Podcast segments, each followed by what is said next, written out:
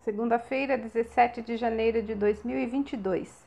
Lutero, certa vez, no momento de perigo e temor, em que tinha necessidade de força espiritual, foi visto absorto, escrevendo com o um dedo na mesa: Vive-te, vive-te. Ele vive, ele vive. Essa é a nossa esperança, para nós mesmos, para a sua verdade e para a humanidade. Os homens vêm e vão, líderes, mestres, pensadores falam e trabalham por um tempo e então caem sem voz e sem força. Ele permanece. Eles morrem, mas ele vive.